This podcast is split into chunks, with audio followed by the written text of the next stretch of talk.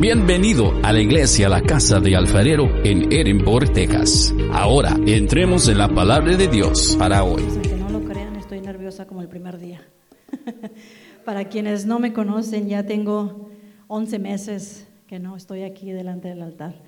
Este, Dios sabe por qué pasan las cosas. Dice la palabra que tenemos que estar preparados a tiempo y fuera de tiempo. Este es un fuera de tiempo para mi esposo. Él se preparó anoche hasta casi la una de la mañana con el capítulo 3 y ahorita que llegó aquí se dio cuenta que era el capítulo 2. Este, entonces, a brincar al rescate. Vamos a ponernos de pie, por favor. Cuando uno no quiere, a empujones, pero llega. Bendito Dios y buen Padre, lleno de amor y de misericordia. Gracias por la gracia, el favor y el amor que tienes para con cada uno de nosotros. En tus manos está nuestro tiempo, de fuera y dentro de tiempo. Solamente tú conoces, Señor, el destino que tienes para cada uno de nosotros. Pero este recordatorio esta mañana de nuestra fe es esencial para aquel que se llama cristiano. Y te damos gracias, Señor, por este recordatorio en amor que nos das a cada uno. Prepara nuestros corazones nuestro espíritu para recibir lo que tú tienes para nosotros. En el nombre de Cristo Jesús oramos. Y el pueblo de Dios dice, pueden sentarse. La fe sin obras es muerta. Una de las cosas que me vino a la mente es invertir la frase, el que está muerto no tiene fe. Así de fácil. ¿Cómo podemos saber que estamos muertos? No estamos activos en lo que Dios quiere que hagamos porque la fe sin obras es muerta, las obras son obediencia. Entonces, si no estamos obedeciendo a Dios, estamos muertos. Si estamos muertos, no tenemos fe. Y si no tenemos fe, es que realmente no hemos nacido de nuevo.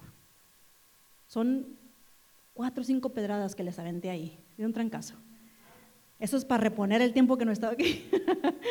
La fe sin obras es muerta. Uno de los versículos que yo uso muy frecuentemente, este, a veces decimos, yo creo. ¿A cuánto les ha pasado que platican con alguien y le dice, pero es que yo creo, es que yo creo? Aquí está, el diablo también cree. ¿Saben la diferencia entre ustedes y el diablo muchas de las veces, y me incluyo yo, que el diablo tiembla y nosotros ni nos tibiamos? El diablo tiembla porque Él sabe quién es Dios. Porque Él sabe el poder de Dios. Y a nosotros se nos olvida el poder de Dios. Nos agarramos mucho de la misericordia, de la gracia y queremos justificar nuestros pecados. Y queremos decir, Dios me ama, entonces me puedo salir con esta, puedo hacer aquello, puedo decir esto. Abusamos, y me anoto, abusamos de la gracia de Dios. La fe sin obras es muerta. ¿Puede la fe salvarte? Menciona a Raab. A mí siempre me ha gustado el nombre de Raab y me gusta quién es Raab. Para quienes no saben, la Biblia dice que Raab era una ramera. Hoy en día se les llama prostitutas o mujer de la vida alegre. Esa era quien era Raab. Cuando los espías llegan a ver la tierra, Raab los esconde. Quiero que se pongan ustedes en la posición de Raab. Ah, sí, pónganse en la posición de Raab, con su pecado, con sus debilidades, con sus fallas, con sus errores, con sus tropiezos una y otra vez. Va a llegar esa oportunidad a tu vida de que pongas tu fe en obra. No importa que tan sucio estés, no importa tu pasado, no importa lo que hiciste hace minutos atrás, pero esa oportunidad de poner tu fe en obras. Raab los escondió.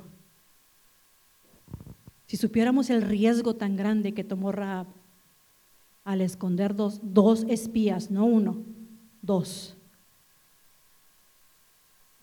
Los esconde y ella había escuchado quiénes eran.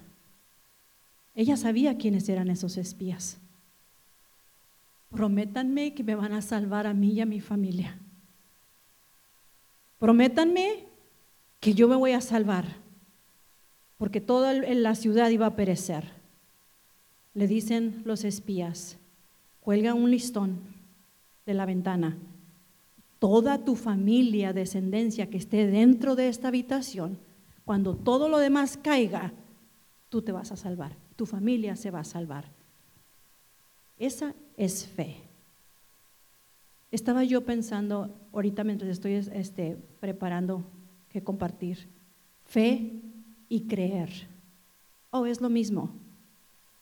Creemos lo que ya se vivió. Creemos lo obvio. Pero quiero que pongan Hebreos 11.1. Ponlo, papá, por favor. Hebreos 11.1. Eso no te va a salvar. Tenemos que tener fe en Dios. Fe en el dador de la vida, en el creador de la vida, en aquel que nos ama. ¿Qué es fe? Es pues la certeza de lo que se espera, la convicción de lo que no se ve. No podemos tener fe en algo que vemos. Eso no es fe, eso es creer.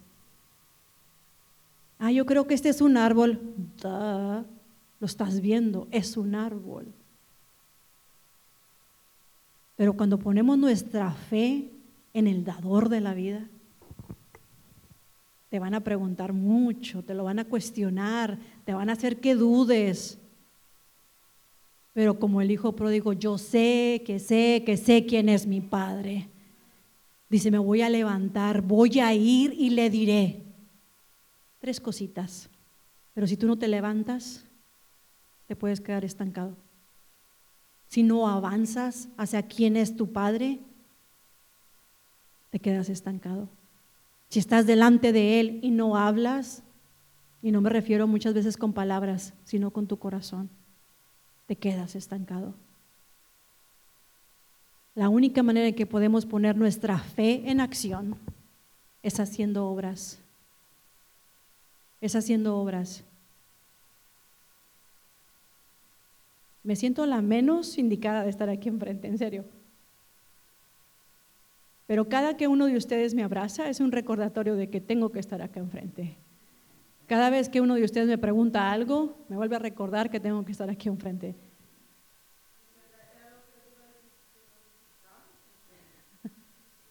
Gracias. Y les puedo decir que estoy aquí enfrente por aquel hombre que está ahí atrás. No porque se haya equivocado, que no sé que lo hizo intencionalmente, pero es una, es una bendición tener a un hombre de fe a tu lado. Porque ese hombre se levanta cada mañana, no necesito despertador, porque él se pone a orar todas las mañanas, ya sea cantando, sea orando, sea gritando, sea danzando, lo hace todas las mañanas. Y yo sé que estoy aquí por él y que sigo en pie por él pero aún así, mi mente, mi cuerpo, mis acciones no me dan el privilegio de estar aquí. Pero porque sé que sé quién es mi Padre. Al momento que lo vi ahorita y estábamos escuchando el, estudio del hermano Sid, y mi esposo estaba y escribiendo y eh, tratando de hacer un sermón ahorita allá atrás cuando Dios me recordó, tú tienes fe. No que Él no la tenga, pero Él voltea y me dice, es que es tu primer idioma. Creo que aparte de ser mi primer idioma, es una de mis fortalezas, la fe en Dios. Porque lo he vivido de muchas maneras y yo sé que cada uno de ustedes también. Dios ha tocado tu vida, porque tuviste fe, porque tuviste obras, porque sembraste en amor. A Dios no se le olvida y todo lo que tú hayas sembrado va a dar fruto. Va a dar fruto.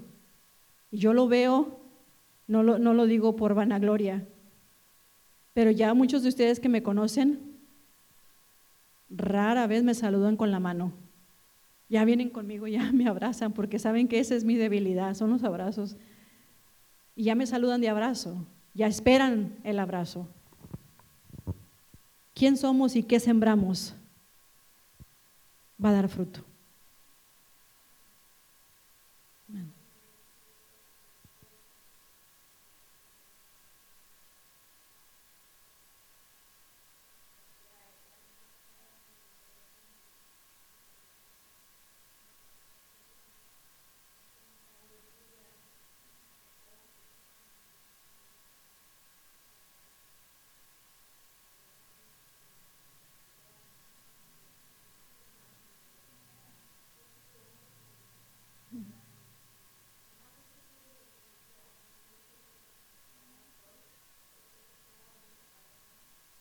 Gracias a Dios. Gracias a Dios. Gracias a Dios. Es, es, bien difícil. Yo, yo quise tomar este tiempo para mí. Y la verdad que no funcionó como yo, yo quería, como yo pensaba. Si le soy sincera, yo pienso que hasta fue peor que haber tomado el descanso que yo quería. Pero yo le comentaba a mi esposo precisamente ayer, ayer o antier. Toda mi familia ha estado dentro del ministerio, no como líderes o pastores, pero sirviendo. Cuando mi papá se quiso alejar, ah, ellos, mis padres estuvieron separados por mucho tiempo. Y mi papá estaba viviendo en una casa muy grande en Matamoros llega una persona a rentar los cuartos que él estaba rentando, una familia.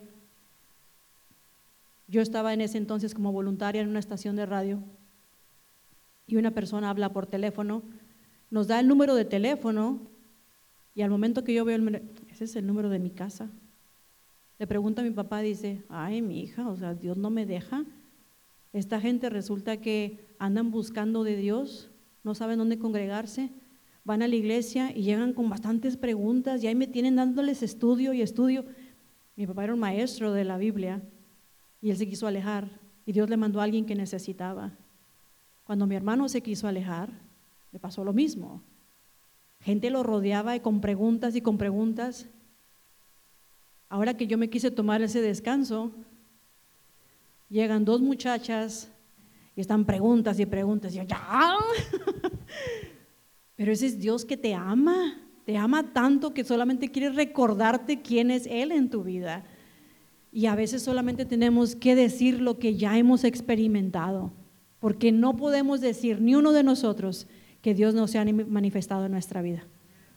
Dios ha sido fiel por la fe que tenemos en Él, por esta palabra que decía el hermano si yo amo lo que viene aquí, lo voy a defender.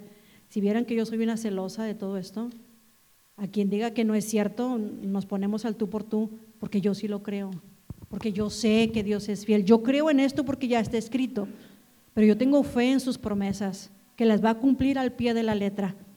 Que mi ayer no es mi hoy ni va a ser mi mañana. Que Dios tiene algo preparado para mí. Que tiene una mansión, que mi nombre está escrito en el libro de la vida. Que ninguna arma que se levante en contra mía va a prosperar yo sé que sé que mi Dios es fiel. Y cada que yo he estado aquí, cada que yo he escuchado a alguien predicar, incluso del que más hablamos, sin, menospreciar a nadie, es de Francisco, porque lo hemos visto crecer impresionante. Aún cuando yo no predicaba, él se bajaba y me decía, ¿cómo le hice? Yo le ponía un 10, le ponía una A, le ponía un 100, porque estamos viendo que están creciendo porque la fe se está sembrando en cada uno de ustedes. Uno de los temas que es del capítulo 3 que mi esposo estaba preparando son de las palabras que usamos. Cuando nos acercamos a Dios, nuestro lenguaje ya no es igual. Ya no, no puede, no puede ser igual. Nuestro lenguaje tiene que cambiar. Una de las veces que escuchamos a Lupita, orar, wow, se ve que se está metiendo con Dios por las palabras que hablan. Ya no es chisme, ya no son quejas, ya no son dolores, Es una fe, una firmeza. Que estamos, le estamos creyendo a Dios, que tenemos esa fe puesta en Dios. Yo no sé por lo que tú estés pasando, pero yo te puedo decir, sin lugar a equivocarme, que Dios quiere llamar tu atención que Dios quiere que tengas fe y que le pongas obras a tu fe. A veces decimos creerle, pero nuestras obras no reflejan que le creemos.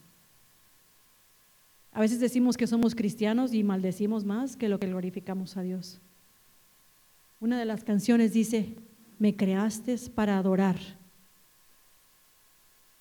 Fui creado para adorar, pero a veces estamos aquí en iglesia y ni siquiera abrimos los labios, no, no le cantamos. No creemos que fuimos creados para adorar. Si saben que somos la mejor creación de Dios, porque somos hechos a su semejanza. Tenemos la habilidad de creer. Pero ¿qué hacemos con lo que creemos? Porque el diablo también cree. Pero si nosotros creemos, tenemos fe, vamos a hacer obras en amor. Vamos a hablar de ese creador. Vamos a hablar de la fidelidad de Dios. Es que yo no me sé la Biblia, no te la necesitas saber. ¿Despertaste hoy? Alaba a Dios. ¿Puedes respirar? Alaba a Dios. ¿No estás en un hospital? Alaba a Dios. ¿Hay comida en tu mesa? Alaba a Dios. Tienes a tu familia, alaba a Dios. Tienes trabajo, alaba a Dios. Y eventualmente llega esa hambre por las cosas de Dios. Eventualmente la gente te va a preguntar, ¿usted qué sabe? ¿Qué dice la Biblia acerca de esto? ¿Escuchaste este? ¿Y dónde dice esto? Si vieran los mensajes que yo recibo de estas niñas preguntándome, ¿dónde dice esto y esto? Oh, tengo que buscar. Pero es Dios que te ama tanto que solamente quiere recordarte a ti su fidelidad.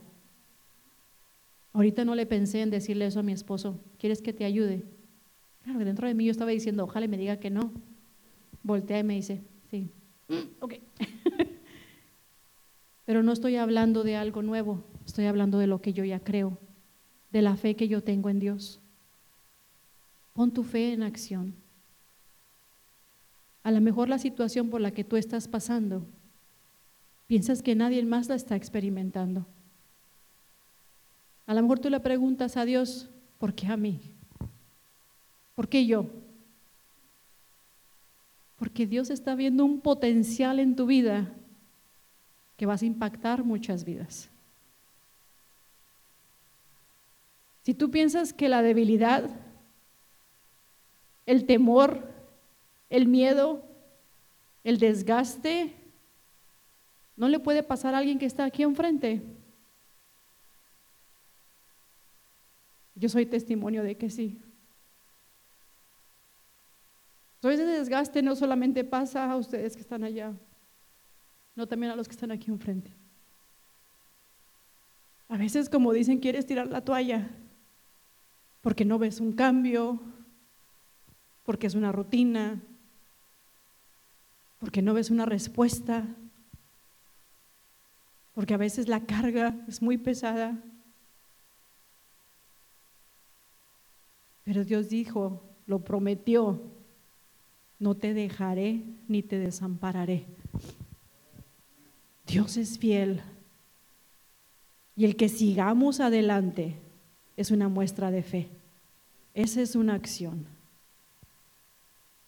yo les puedo decir que a veces no hay ganas de venir, pero el que vengas es una acción. Yo no tengo ganas de cantar, pero el que abras tu boca es una acción. El que levantes tus manos es una acción. La fe sin obras es muerta. Y el que está muerto no puede tener fe. Y las obras son obediencia. No tienes que saberte la Biblia, pero te voy a decir esto para terminar. Toda cosa buena solamente viene de Dios. Toda cosa buena viene de Dios. Si tú dices, yo no sé por qué me nació darle esto a esta persona, no fuiste tú, lo puso Dios en ti. Toda cosa buena viene de Dios. El diablo jamás te va a decir, dale 20 dólares a esta persona. Jamás. Dale un abrazo a esta persona. Jamás. Toda cosa buena viene de Dios. Y esa obra es la obra que le hace falta a la fe que tú, tú, dices tener. ¿Qué tan grande es tu fe? No podemos quedarnos sentados como iglesia, no podemos quedarnos sentados como miembros de tu casa. Yo le puedo asegurar a cualquier madre de familia que si pone a uno a limpiar, pone a todos a limpiar. Por mucho que tenga su preferido, no puede decir, este no va a hacer nada. De una o de otra manera tiene que hacer parte de los quehaceres de la casa. A lo mejor sacar la basura, a lo mejor barrer, hasta la más chiquita levante su plato. Todos somos parte, igual en el cuerpo de Dios. Todos podemos hacer algo que los demás no pueden hacer. O a lo mejor lo hacemos diferente. Pongámonos activos en las cosas de Dios. Pongamos nuestra fe en acción. Pongamos de obediencia si es que decimos sernos cristianos. Y no dudes que tu fe va a ser recompensada. Tu fe va a ser recompensada. Pónganse de pie, por favor.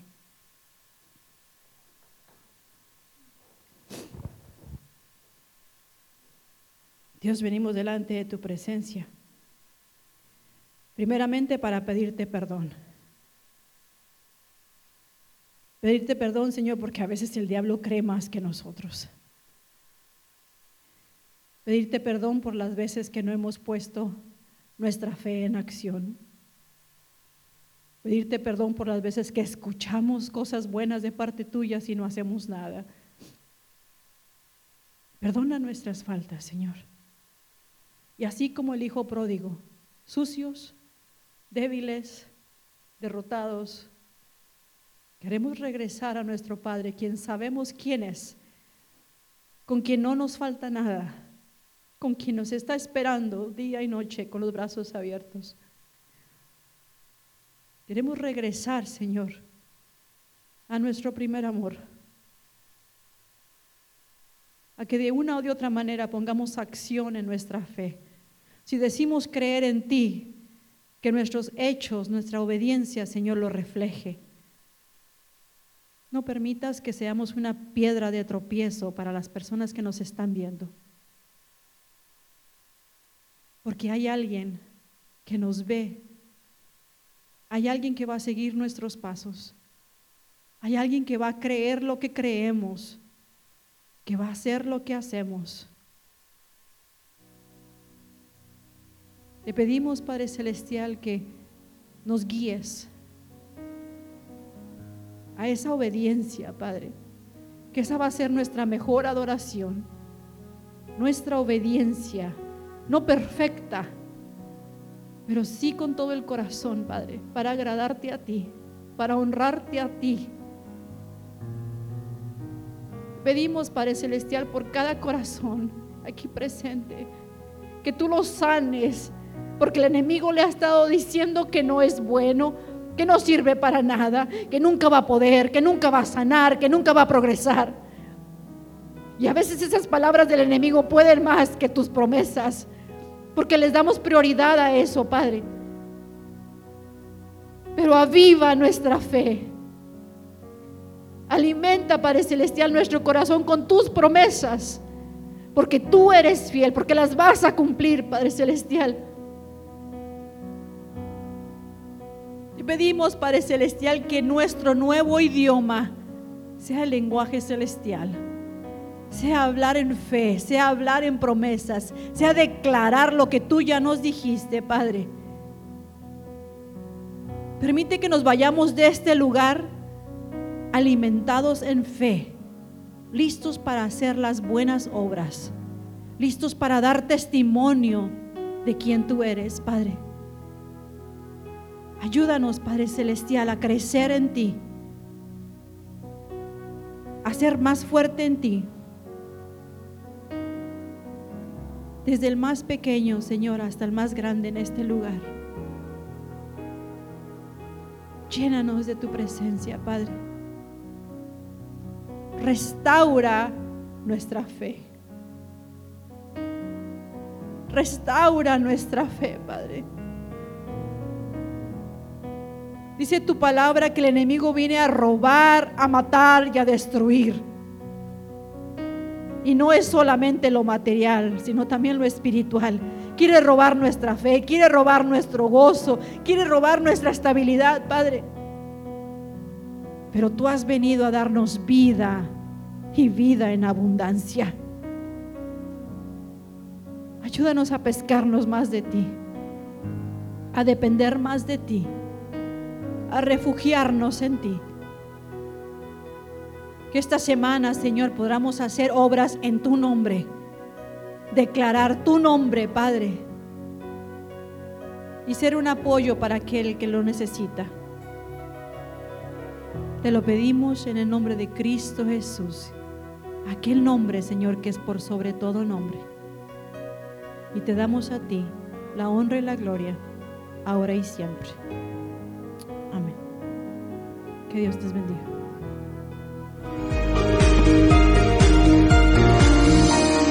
Gracias por escuchar el mensaje de hoy. Para más información, visita nuestra página web carloscalera.net. Te bendecimos en el nombre de Jesús.